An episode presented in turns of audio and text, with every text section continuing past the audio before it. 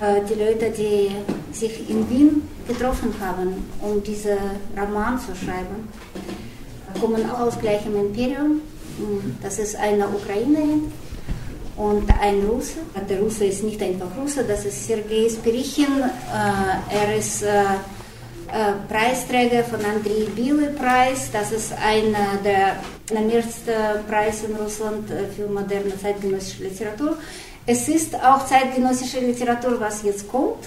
Ich finde der Text nicht so kompliziert, aber er ist ein bisschen verrückt. Und verrückt ist das auch entstanden. Ähm, die Entstehungsgeschichte dieses groteskes und lyrisches Buches ist fast noch lustiger und poetischer als das Buch selbst. Das heißt, äh, der Roman heißt äh, Unvergessenes Kino, unvergessliche Stars. Und äh, entstanden ist das Buch äh, folgenderweise: Die Autorin, Ukrainerin Lana, die inzwischen eine junge und sehr erfolgreiche Filmmacherin in Wien ist, die damals viel jünger war und relativ neu in der Stadt, hat äh, Sergei Spirichin in Wien extra aufgesucht, damit er ihre Liebesgeschichte aufschreibt. Seiner Meinung nach, damit er Liebste versteht, was für eine tolle Frau das ist. In dem Buch ähm, eher es geht um Stimmung und Leben in Wien und die Stadt selbst. Ähm, ich denke, das ist wirklich ein richtiger Wiener Roman. Der Roman ist aber auf Russisch geschrieben. Er ist erst jetzt angefangen, übersetzt haben angefangen, äh, das Buch ins Deutsch zu übersetzen und wir durften das drucken, die Ausschnitte, bevor das Ganze ins Deutsch übersetzt ist. Mm, und es geht auch um diese Liebe und dieser Dreieck, in diesem Dreieck gibt es drei Protagonisten, das ist eben Roxalana oder Lana gekürzt, die Ukrainerin, die junge Ukrainerin. Der Karl ist ein renommierter, bekannter mm, Wiener Regisseur und natürlich die Frau von Karl, sie heißt Maria. Äh, statt Lana haben wir Ariana, Ariana Zeuner, die so lieb war, die zugesagt hat, ähm, die drei Ausschnitte aus dem Text zu lesen.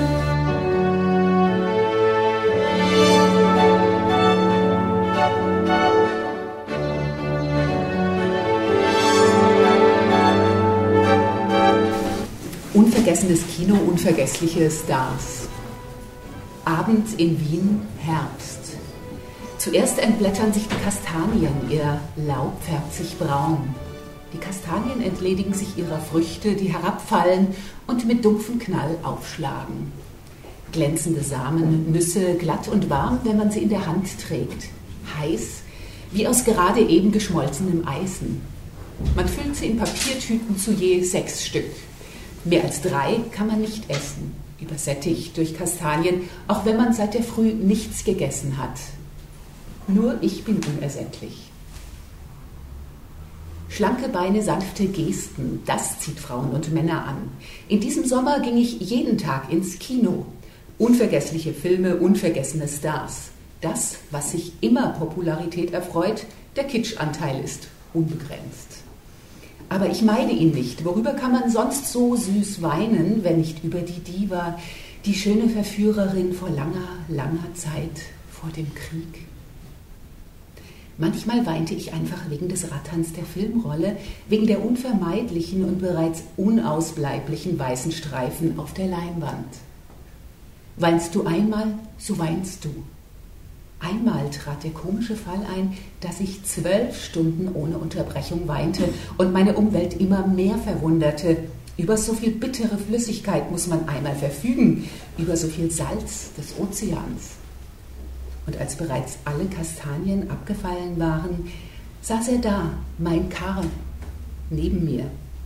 Und plötzlich ein Kuss, der wie ein Vorbote von den Korallenmündern fliegt. Wir tauschten den ersten Kuss. Seltsam, wir zu zweit, der Kuss allein. Weine nicht, mein Kind, sagte er damit.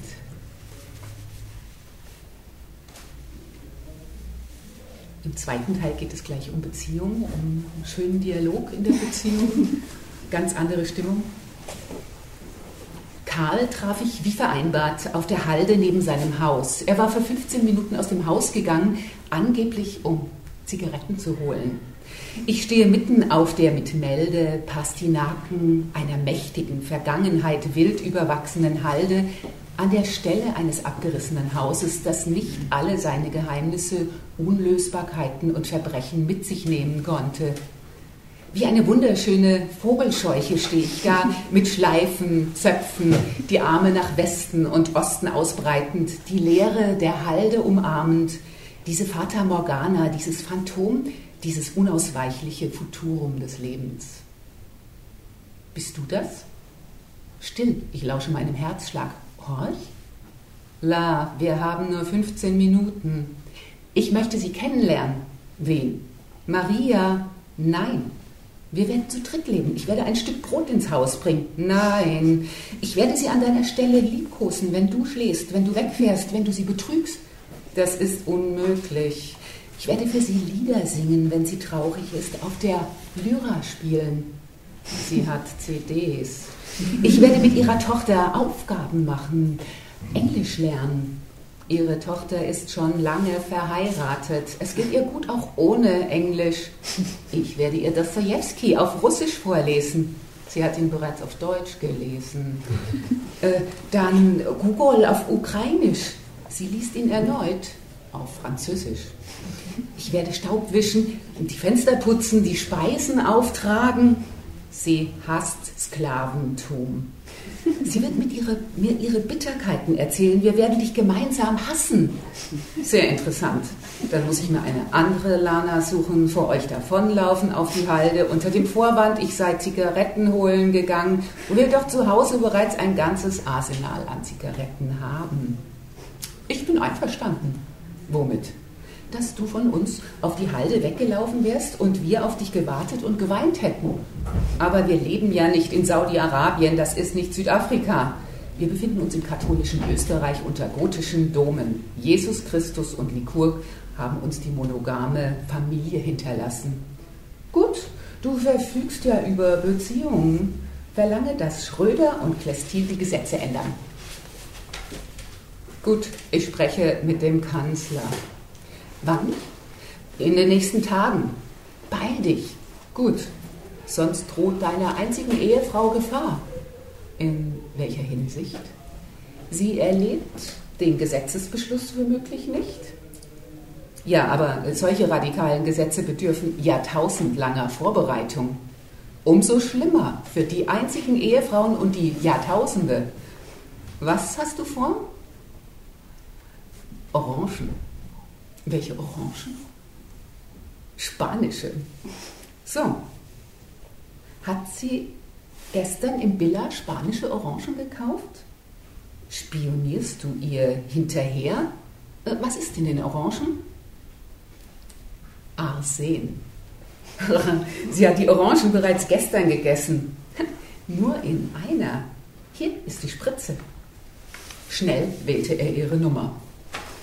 Äh, Maria, das Geschäft ist geschlossen. Äh, hör zu, die Orangen in der Schale rühre sie vorerst nicht an. Keine einzige, ich brauche sie. Äh, ja, für eine Performance, für ein Video, ja, mhm, ja. Ballett mit Orangen, äh, mit Elementen zum Jonglieren ist keine einzige davon. Ich weiß, wie viele es sind. Mhm, ja, ja. Warte, bis später. Siehst du, wie sehr du sie liebst? Natürlich, du bist natürlich eine großartige Schauspielerin und trickst jeden aus, aber manchmal, entschuldige, übertreibst du es ganz schön und bist unberechenbar. Diese Orangen. Na, stell dir vor, jemand hätte von deinen Absichten erfahren, von deinen erpresserischen Drohungen, auch wenn sie nicht ernst gemeint sind. Man hätte dich angezeigt, gefasst, verurteilt, einen Monat lang eingesperrt und jetzt diese Szene. Du hinter Gittern in hölzernen Schuhen, kurz geschoren, in gestreifter Jacke. Ist das etwas schön? Du bist doch modern, modisch, klug. Ein Monat äh, in gestreifter Kleidung. Das hat Stil. Warum nicht? Wir machen Fotos, verkaufen sie an das Mondmagazin. Du wirst mir Essenspakete bringen. Du liebe Güte, Roxolana, du hast sogar an mich gedacht? Nach dir sperrt man auch mich noch ins Gefängnis dafür, dass ich dich nicht aufgehalten habe aufgrund eines Komplotts? Genau, ich habe immer davon geträumt, mit dir lebenslänglich in einer Zelle zu sitzen, Karl, auf einem elektrischen Stuhl.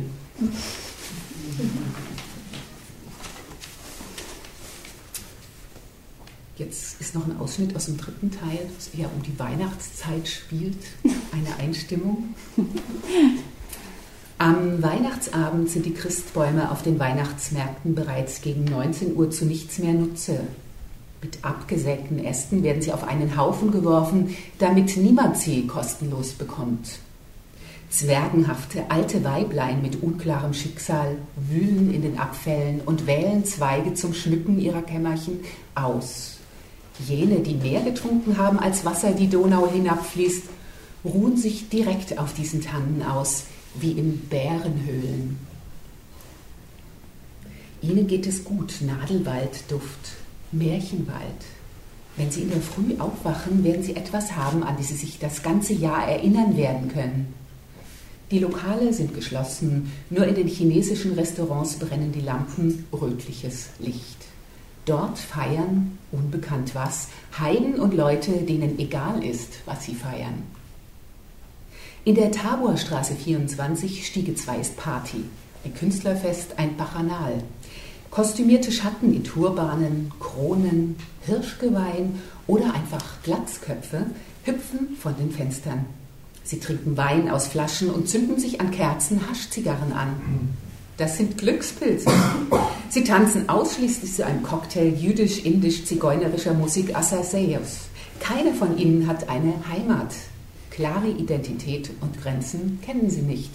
Der Junge mit den schweren schwarzen Schuhen ist eigentlich eine scharfsinnige Dame. Unter dem hochgeschlossenen Übermantel verbergen sich zwei Liebhaber.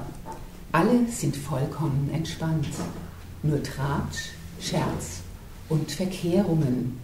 Und eine volle Schale Heringspastete.